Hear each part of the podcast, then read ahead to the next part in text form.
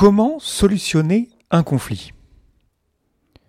Dans cet épisode, on va voir que lorsqu'on échange à propos d'un conflit, chercher le compromis, c'est l'assurance de repartir frustré.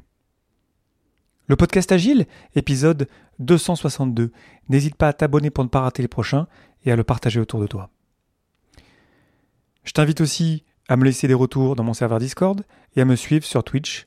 Je vais y revenir bientôt pour échanger en direct. Je continue cette série, ça va être donc le quatrième épisode sur quatre. j'ai d'autres sujets sur les conflits, mais à un moment donné, j'ai envie de parler aussi d'autres choses.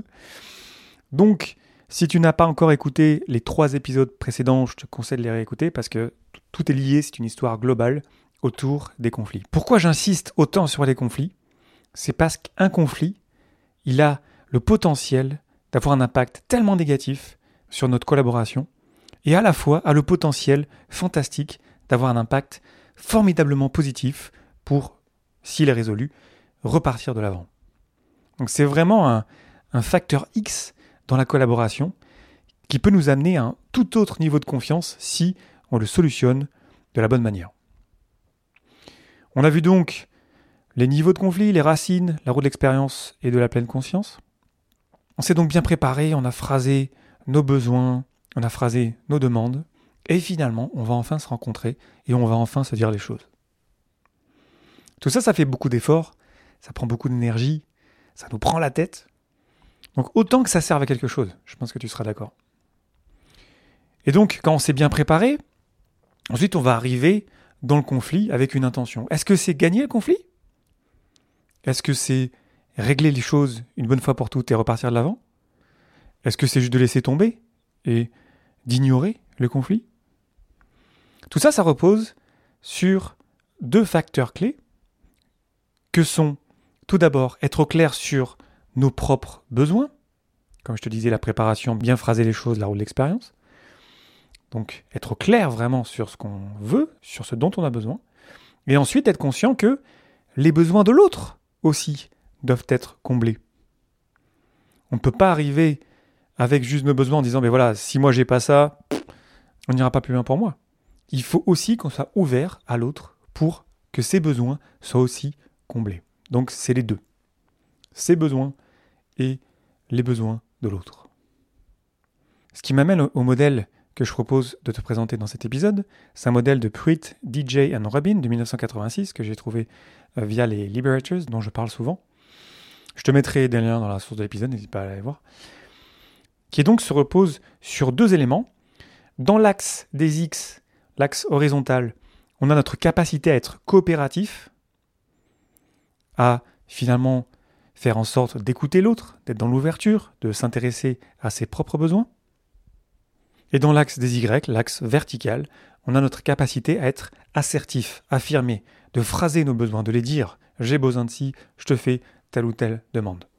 Donc je répète, t'imagines euh, deux axes, l'axe horizontal, la coopération, la capacité à sentir et à vouloir répondre aux besoins des autres, et sur l'axe des Y, la capacité à combler tes propres besoins, et à les affirmer, et à les clarifier, et à les dire, tout simplement.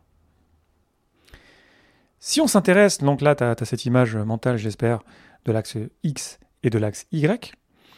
Si on commence tout en bas à gauche, lorsqu'on est bas en coopération et bas en assertivité, on est dans l'évitement. On est dans l'évitement, et en vrai, on n'est pas vraiment engagé dans le conflit. On est en train de se retirer, on ignore le conflit, on fait avec. Peut-être qu'on a peur de s'y engager d'ailleurs, parce qu'on n'a jamais vu un conflit qui s'est bien résolu par le passé. Et même si ça peut paraître une bonne stratégie, parce que finalement moi j'ai pas eu ce dont j'avais besoin et l'autre n'a pas eu non plus aussi ce qu'il avait besoin, bah ça nous amène nulle part. On est bloqué, on reste au même point finalement. Donc la rencontre ne euh, va pas servir à grand chose. Donc là la clé c'est commencer par phraser ses propres besoins déjà pour pouvoir les affirmer, pour pouvoir les dire. Mettons qu'on n'a toujours pas phrasé nos besoins, mais qu'on a vraiment envie d'accommoder l'autre. On se préoccupe beaucoup des autres, mais on s'écrase, on prend sur nous, littéralement et physiquement. C'est ce qu'on appelle la fausse harmonie ou l'harmonie artificielle. Tout va bien alors qu'en fait non, tout ne va pas bien. Et c'est d'ailleurs, j'ai l'impression, un mot dont beaucoup d'agilistes souffrent car ils confondent le leadership serviteur avec le fait de s'écraser. Donc s'accommoder tout le temps, non, c'est pas une bonne stratégie pour arriver à résoudre nos conflits. C'est cool d'être au service des autres, c'est une belle idée, mais ça ne peut que marcher si on ne s'oublie pas soi-même. C'est un petit peu finalement un des apprentissages de ce modèle. Donc là, j'étais en bas à droite sur le schéma où j'étais très coopératif, mais j'étais pas assertif. Maintenant, l'inverse. Je suis en haut à gauche. Je suis très assertif, mais je suis pas coopératif. Là, on est dans le forçage, dans l'agression, lorsqu'on veut à tout prix avoir raison, lorsqu'on va dans le conflit pour gagner, pour écraser l'autre, on y va pour le battre, on a un langage guerrier.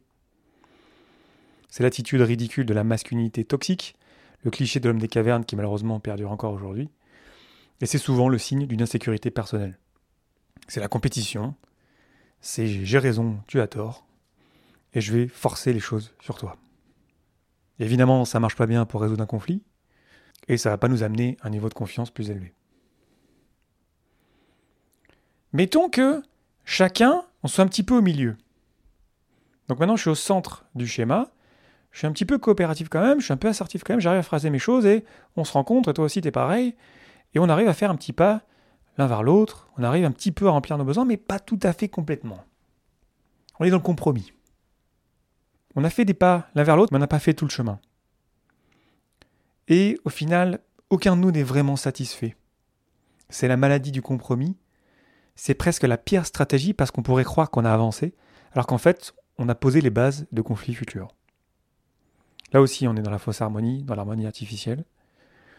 Ça peut paraître du progrès, mais en fait, ça n'est pas vraiment. C'est pas vraiment, vraiment réglé. Et on ressort de là frustré. Ça va pas nous aider à créer de la confiance par la suite.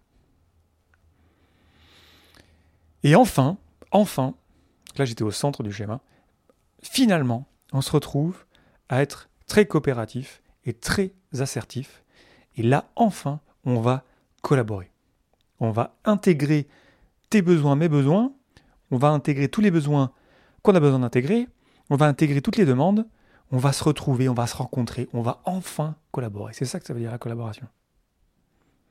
Il n'y a pas de collaboration sans que j'affirme ce dont j'ai besoin et sans que tu affirmes toi aussi ce dont tu as besoin.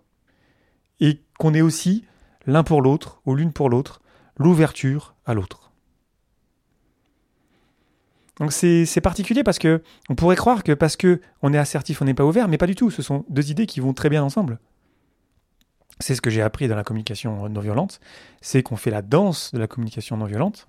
Je t'en avais parlé il y a longtemps, c'était l'épisode 42, où on navigue entre ton besoin, mes besoins, tes demandes, mes demandes, et on se rend compte en fait qu'il y a un chemin où tous nos besoins, toutes nos demandes sont comblés.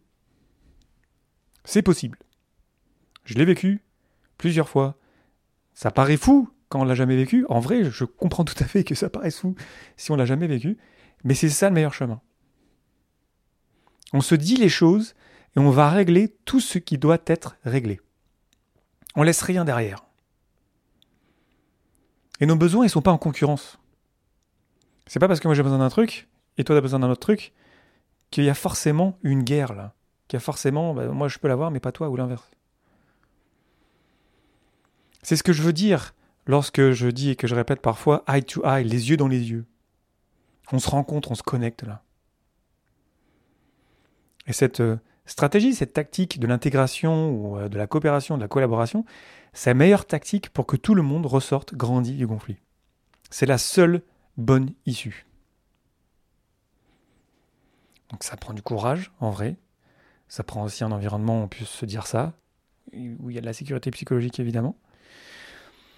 Et la première fois qu'on le fait, ça fait peur. Et la deuxième fois aussi, et ça fait toujours un petit peu peur. C'est pas facile de se dire les choses, dépendamment de notre culture euh, personnelle, je veux dire, de, pays d'origine ou d'entreprise. Ben, parfois, il n'y a pas la place pour ça. Mais vraiment, c'est la seule issue possible si on veut arriver à ressortir grandi du conflit et qu'on l'ait enfin solutionné. Il y a deux clés pour ça. À la fois penser gagnant-gagnant, c'est pas parce que je gagne que tu perds. On peut gagner tous les deux.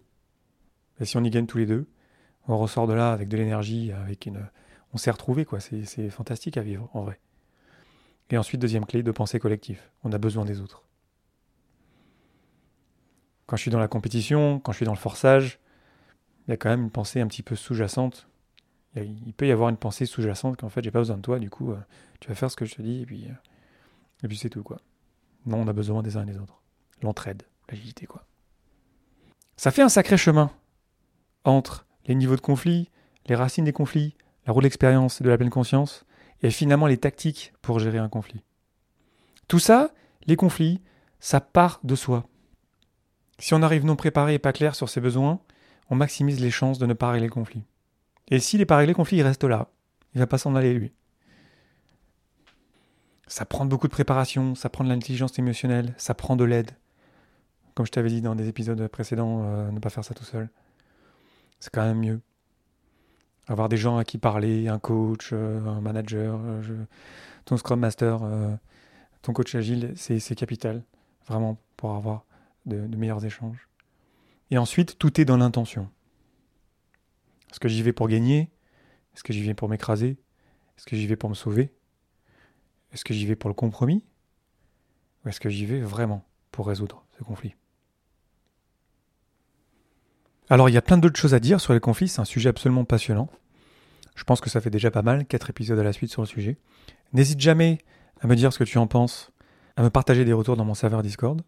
Je t'invite aussi à me laisser plein d'étoiles dans ton application de podcast préférée. J'ai hâte de retrouver Twitch et de me reconnecter avec toutes les personnes avec lesquelles on a échangé pendant des mois. C'était génial. Donc voilà, j'y pense de plus en plus. Je reçois des messages euh, invitant à me dire Ah, vas-y, Léo, quand est-ce que tu reviens? Donc j'ai hâte. Et d'ici là, je te remercie infiniment pour ton attention et interaction.